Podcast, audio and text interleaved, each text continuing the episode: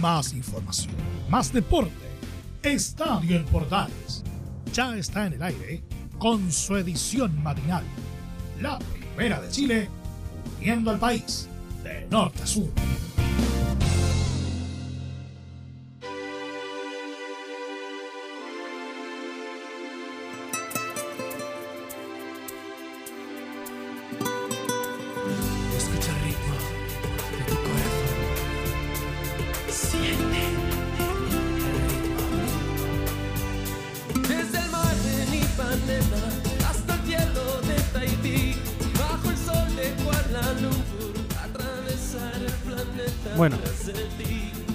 Le fue tan bien a, a la calera el día de ayer.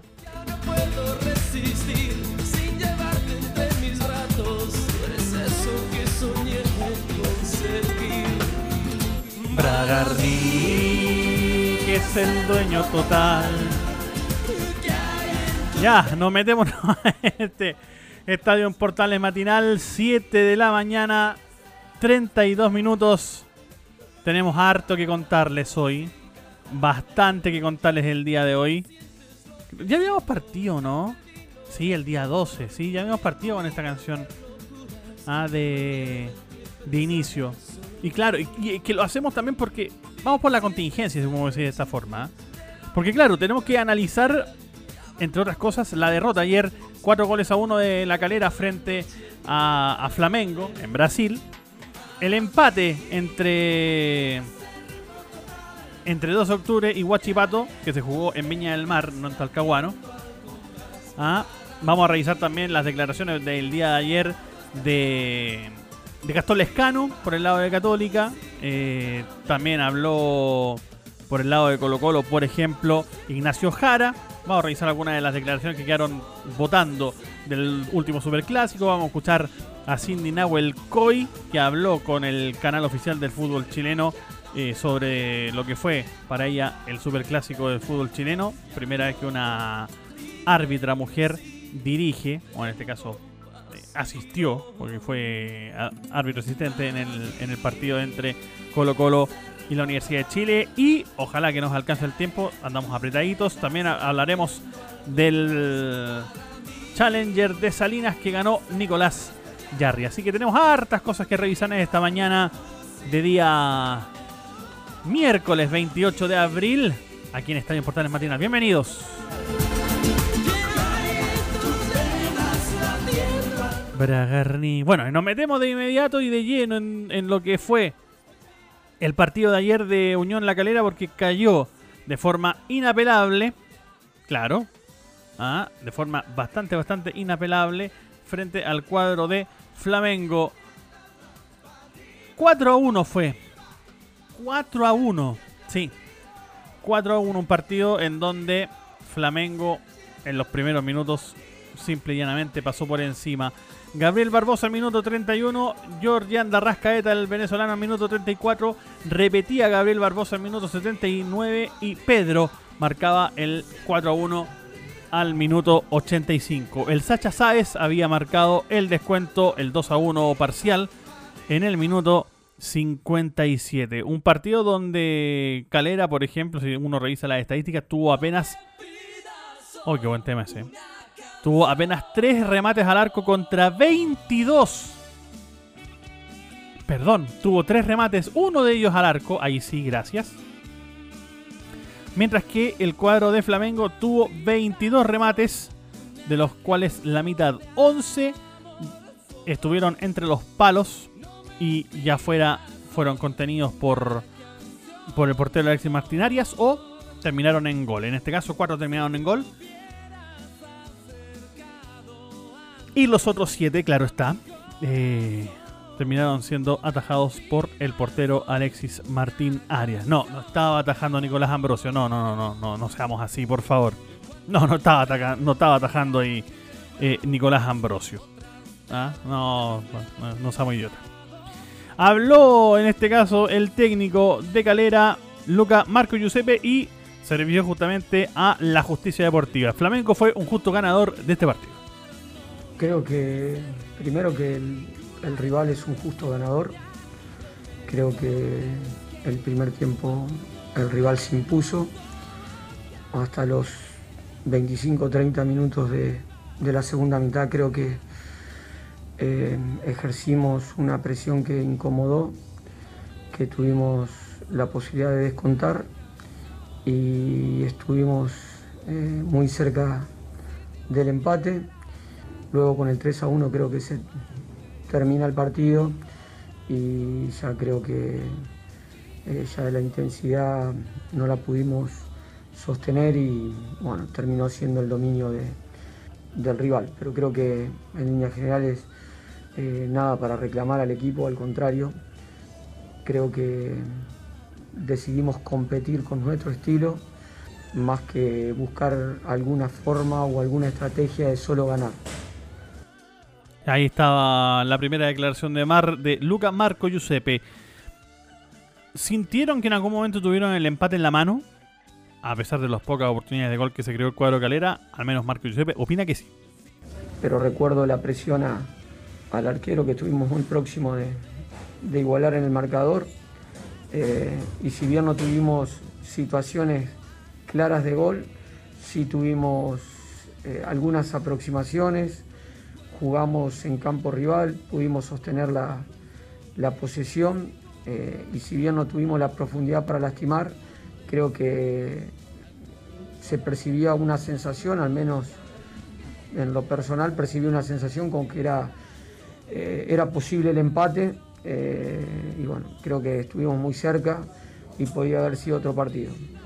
creo que después sí con el 3 a 1, más allá de que quedaban algunos minutos, creo que impactó, justo tuvimos que hacer unas modificaciones que estaban previstas inclusive antes de, ser realizadas, eh, pero creo que ahí hubo un, quiebre en el partido y terminó cerrándose el encuentro.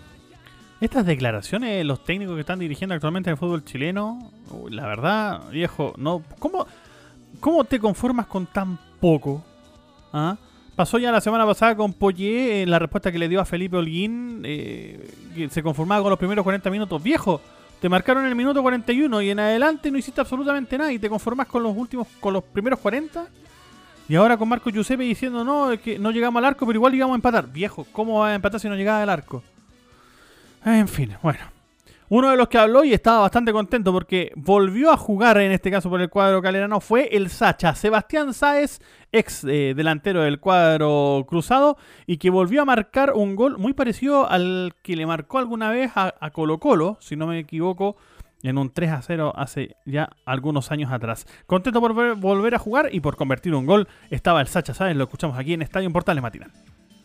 No, la verdad que en lo personal... Eh muy contento de poder volver a jugar. Eh, dejé atrás una, lesión muy grave. Eh, volver a jugar y hacerlo en este, en este estadio, ante este rival y poder convertir un gol, eh, la verdad que, es muy gratificante. Lamentablemente nos vamos con una derrota muy dolorosa, que, es lo más importante, que hay que corregir un montón de cosas de, cara al partido que viene ahora este, por, la, por la Copa y también por por el torneo local para, para no perder la posición en la que estábamos. También dice el Sacha Sáez de que en el primer tiempo sorprendieron y jugaron de gran manera. Así responde el Sacha Sáez en la conferencia de prensa post partido. Lo escuchamos aquí en Estadio Portales Matinal.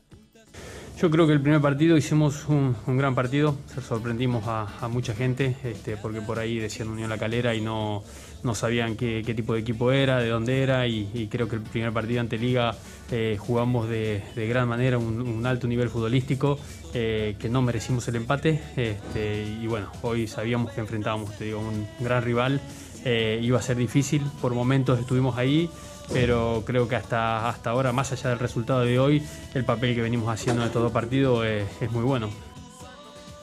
Saltamos de la Copa Libertadores ahora a la Copa Sudamericana, porque en el partido que también se jugó con equipos chilenos, en este caso con Huachipato, jugó ante el 12 de octubre de Paraguay y fue lamentablemente para el cuadro de Huachipato un empate sin goles.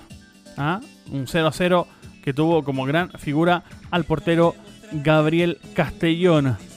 A pesar de que, claro, eh, por el lado de Guachipato en este caso tuvo de gran eh, factura al portero Castellón. Eh, y por el lado del ataque, sobre todo, tuvo a Walter Masanti ahí colaborando en el ataque y haciendo bastante, bastante buen juego. ¿ah? 13 remates al arco, 13 remates, perdón, dos de ellos entre los postes contra tres apenas remates del 12 de octubre que vino a hacer su juego y vino simplemente a defenderse. Juan Córdoba. Juan Córdoba número 11 del cuadro de Guachipato defensor. Corre por la banda de la derecha. Analiza de esta forma el empate 0 a 0 frente al 12 de octubre, Paraguay. Sí, no hay duda alguna de que merecimos mucho más. Eh, se vio plasmado en el, en el, en el partido eh, realmente los dos tiempos. Ellos, nosotros sabíamos, habíamos trabajado en la semana y que ellos venían a hacer un, un partido de este, de este tipo, eh, un juego muy defensivo. Solamente vinieron a buscar el empate claramente. Nosotros, eh, como jugamos en to- todas las canchas, perdón, eh, proponemos, vamos a jugar de igual a igual. Eh, lo hicimos, de- lo hicimos ver, lo plasmamos nuevamente ante cualquier equipo y la verdad que merecimos mucho más. Nos quedamos con, con la gana de y lo- con de, habernos llevado los tres puntos y habernos posicionado más tranquilamente en el primer lugar de grupo, pero bueno, la copa es así, los rivales, muchos rivales complicados y bueno, hay diferentes estilos de juego que hay que respetar, pero eh, se dio de esta manera el partido. Destaco la actitud de mis compañeros eh, de, ir a buscar el partido los 90 minutos. Destaco la paciencia que tuvimos a manejar el balón, eh, de moverlo de lado a lado para generar los espacios. Destaco también bueno, el carácter, el carácter de- de proponer nosotros, pese a ser un equipo joven, de proponer, proponer. Y creo que de esta manera vamos a conseguir, eh, vamos a ganar más de lo, de lo que perdemos. Sí, sí, estamos preparados físicamente, tenemos un buen plantel, un buen fondo físico. Eh, trabajamos intensamente en la pretemporada y durante todo, todo este tiempo para, para prepararnos, para prepararnos para, este tipo de, de partidos. Somos jóvenes, somos jugadores profesionales y tenemos que adaptarnos a este, a este, a este estilo de juego, a, esto, a estos pasiguillas de partidos. Eh, podemos ver en Europa que todos los, equipos juegan dos, dos partidos a la semana, lunes, eh, domingo, miércoles y nadie reclama ni eh, nada. Creo que es el camino y que hay que ir adaptándonos para, para llegar al alto rendimiento y sacar la mejor versión de cada uno. Ahí estaba la respuesta y el análisis de Juan Córdoba, el defensor del cuadro de Guachipato. También el coto Juan José Lubera, el DT del cuadro de Guachipato, analizó de esta forma el empate 0 a 0. Considero que los juveniles nuestros se están adaptando bien, tanto a la plantilla como a la competencia.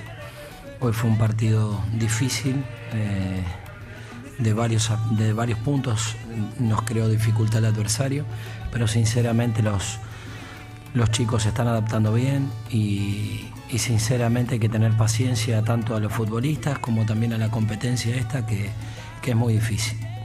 Bueno, eh, como primera medida lamentamos la lesión de Israel, que es un jugador muy importante. Eh, es difícil encontrar mediocampistas mixtos de ese nivel y, sinceramente se siente, pero Álvaro entró muy bien, lo hizo muy bien, es un futbolista categoría 2000 de nuestra cantera, sale por la amarilla más que nada porque ya teníamos miedo que podría sufrir una expulsión y también para buscar mayor profundidad ofensiva con, con Nico Silva por dentro. Pero sinceramente Israel es un jugador que significa mucho y a la vez también tenemos futbolistas para, reemplazar, para reemplazarlo, pero esperemos que esté el menor tiempo posible fuera de las canchas. Ahí estaba la declaración de Juan José Lubera ante el empate 0 a 0 frente al 12 de octubre, pero por sobre todas las cosas por la lesión de Israel Poblete que sale eh, del partido y que fue reemplazado primero por Álvaro Garrido en el cuadro de Guachipato y luego Álvaro Garrido fue a su vez reemplazado por Brian Palmesano. ¿Ah? Que- porque ya tenía amarilla y prefirió Lubera sacarlo para no arriesgar una expulsión, sobre todo por el apretado partido que tenían frente al 12 de octubre. 7 de la mañana, 45 minutos, seguimos haciendo este estadio en Portales matinal.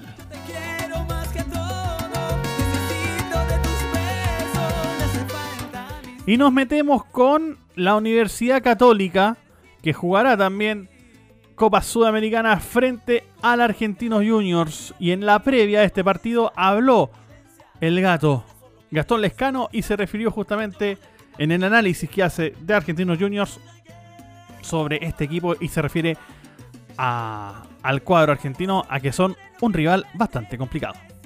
Eh, sabemos que, es un rival complicado, un argentino que juega bien, que sabe, saben a lo, a lo que juegan. Eh, como le decía anteriormente, tienen, tienen muchos, eh, muchas variantes, muchos movimientos por ahí a la hora de, de, salir jugando. Eh, la tienen muy, muy clara en ese sentido de, cuando si un equipo le sale muy arriba o se le repliega, saben qué movimientos hacer. Así que nada, estamos trabajando en eso y tenemos que ser o estar muy concentrados en todas las líneas para, para, responder de la mejor manera, bueno, pero sabiendo que también tenemos que, que hacer lo nuestro porque vamos a estar acá en casa y tenemos que, hacer pesar la localidad y obviamente eh, ganar el partido para, para, acomodar el grupo y obviamente para, para sentirnos bien nosotros porque creo que venimos trabajando de buena manera. Ahí estaba el gato Lescano refiriéndose justamente al partido frente a Argentinos Juniors. También insiste cuando le preguntaron sobre qué privilegian sobre el torneo local o la, o la Libertadores, bien digo, Lescano responde que están enfocados en ambos frentes. Estamos eh, enfocados en los dos frentes, como lo decís vos, por ahí se hace, se hace extraño no, no ver a la Católica por ahí en la punta, sabiendo que también estuvo varios años ahí, ¿no? Seguidos en la punta, obviamente que, que aún ahora no, no estarlo ahí eh, se, se, va a ver raro, pero creo que el equipo eh, tampoco está tan lejos y obviamente que va, a dar pelea en, los dos frentes, que es lo que, estamos trabajando y estamos mentalizados para eso. Así que nada, esto recién comienza, eh, tanto la Copa Libertadores como, el campeonato, así que queda mucho por delante y este equipo tiene plantel eh, de, sobra para, dar pelea y obviamente que vamos a, estar ahí arriba. Claro, y menciona ahí Gastón Lescano sobre este tema del torneo local porque hay que recordar que frente al Audes italiano perdieron la punta del torneo después de 54 semanas consecutivas siendo puntero ya fuera de forma solitaria o acompañado de algún otro equipo, eh, fueron eh, punteros, bien digo, del torneo local. Saltamos a la vereda del frente, saltamos a Colo Colo porque en el cuadro Albo ya están preparando, obviamente después de haber ganado el Superclásico, ya están preparando el partido frente a Ñublense Chillán día sábado. Será transmisión de Estadio Portales con los relatos de quien les habla. Ignacio Jara se sentó frente a los micrófonos de la prensa en el Estadio Monumental y así se refirió al partido frente a Ñublense de Chillán.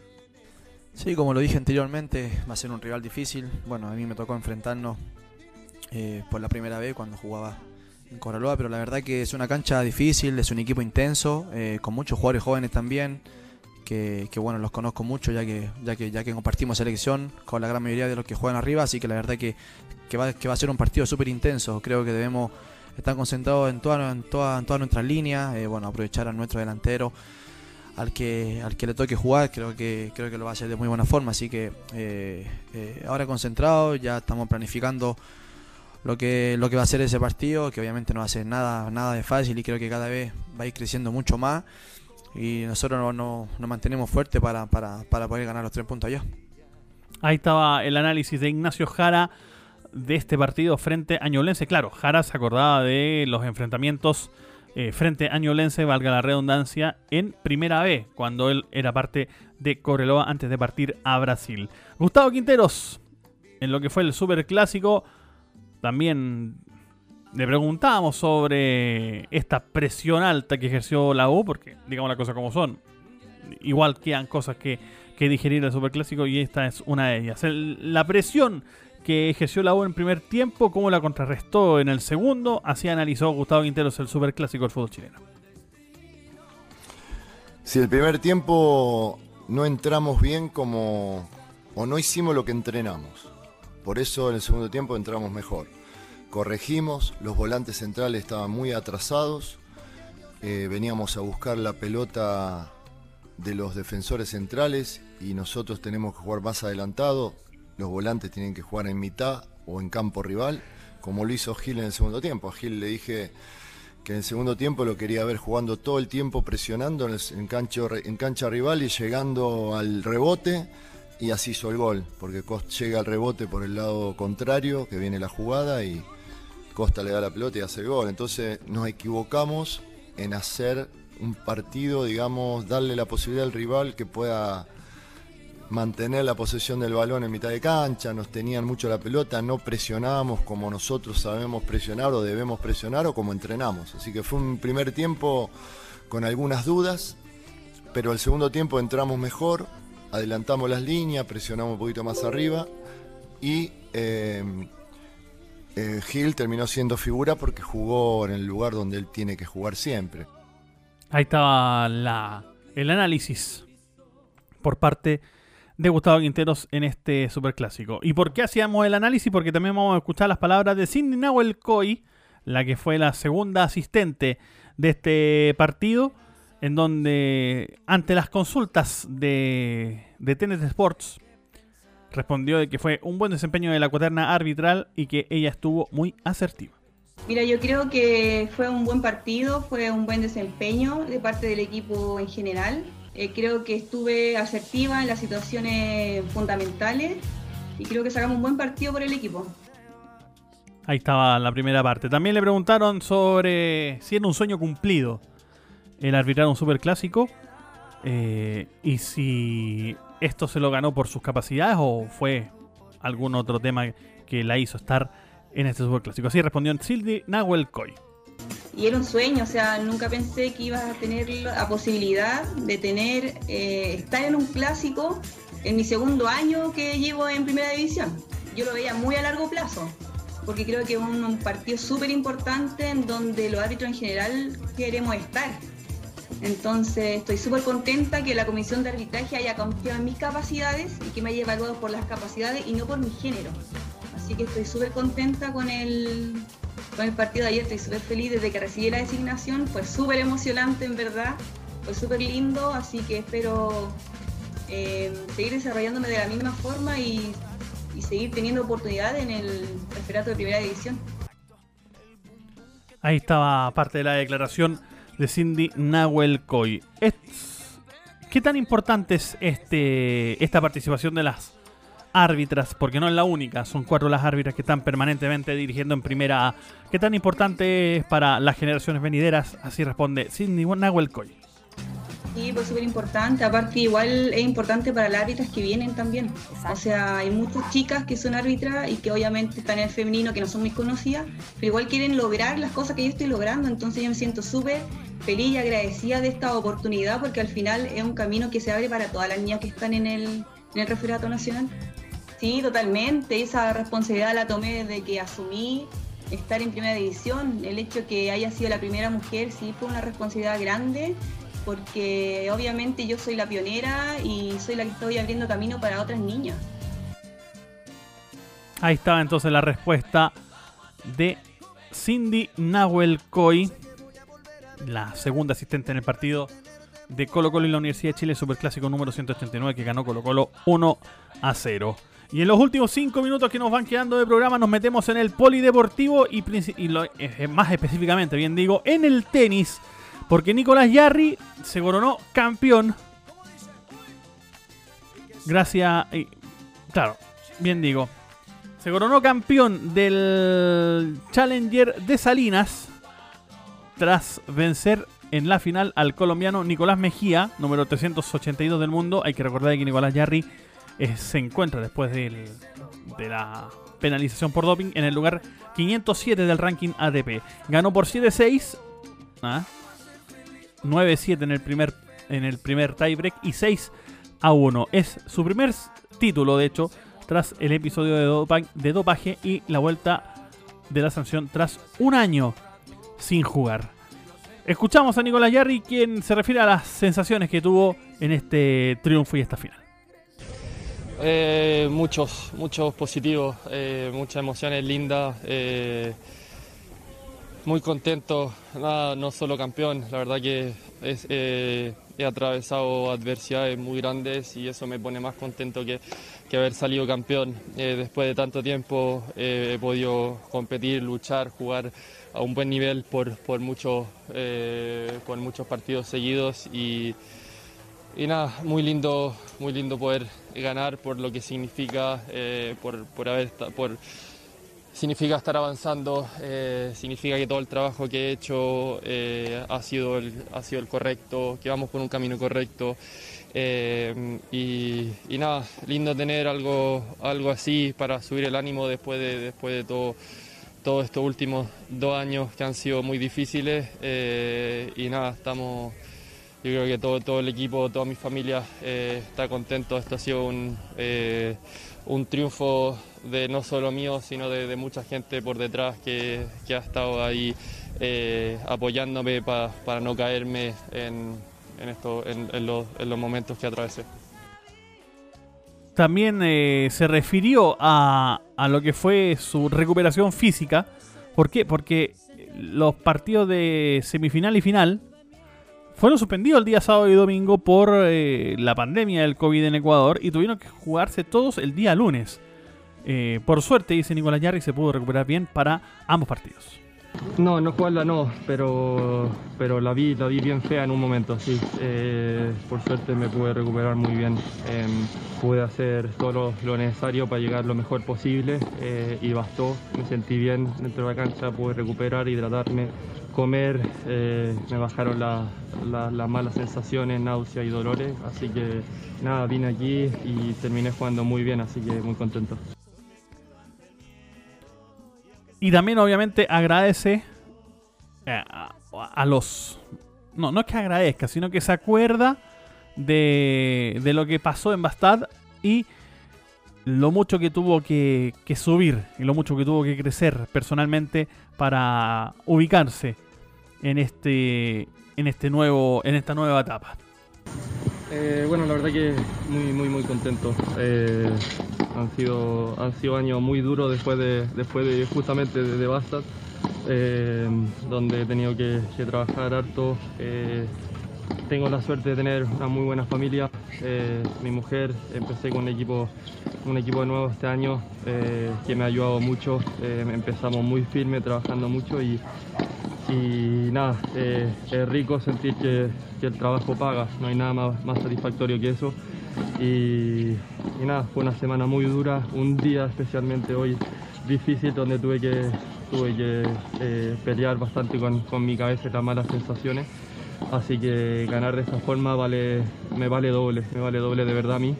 Eh, porque nada, peleé, peleé mucho y, y nada, se, se saca un título, unos puntos eh, que significan avanzar, eh, a- estar más cerca de volver a donde estuve y, y eso, eso es, es bastante lindo. Nicolás Yarri, entonces, que con este título subió 177 puestos en el ranking ATP y del 507 saltó al 330 del mundo, instalándose como el tercer chileno en el en, el, en la tabla, bien digo, de la ATP. Nos vamos. Como siempre, les agradecemos a todos habernos acompañado esta mañana. Ya viene Leo Mora con el Portaleando la mañana. Nosotros nos encontramos obviamente desde las canchas del día sábado. Un abrazo, buenos días, Chile.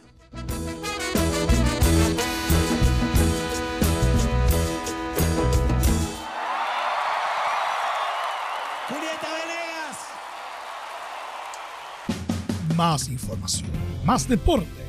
Esto fue Estadio en Portales, con su edición matinal. La primera de Chile, viendo al país de norte a sur.